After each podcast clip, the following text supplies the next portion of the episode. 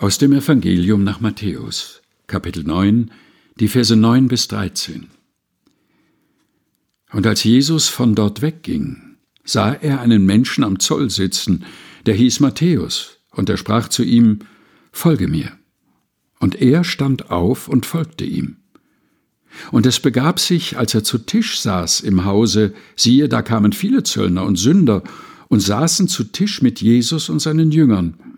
Als das die Pharisäer sahen, sprachen sie zu seinen Jüngern, Warum ist euer Meister mit den Zöllnern und Sündern?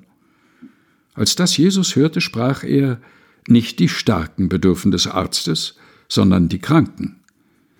Geht aber hin und lernt, was das heißt, Barmherzigkeit will ich und nicht Opfer.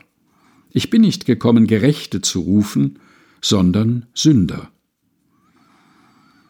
Matthäus Kapitel 9, Vers 9 bis 13 aus der Lutherbibel von 2017 der Deutschen Bibelgesellschaft. Gelesen von Helga Heinold.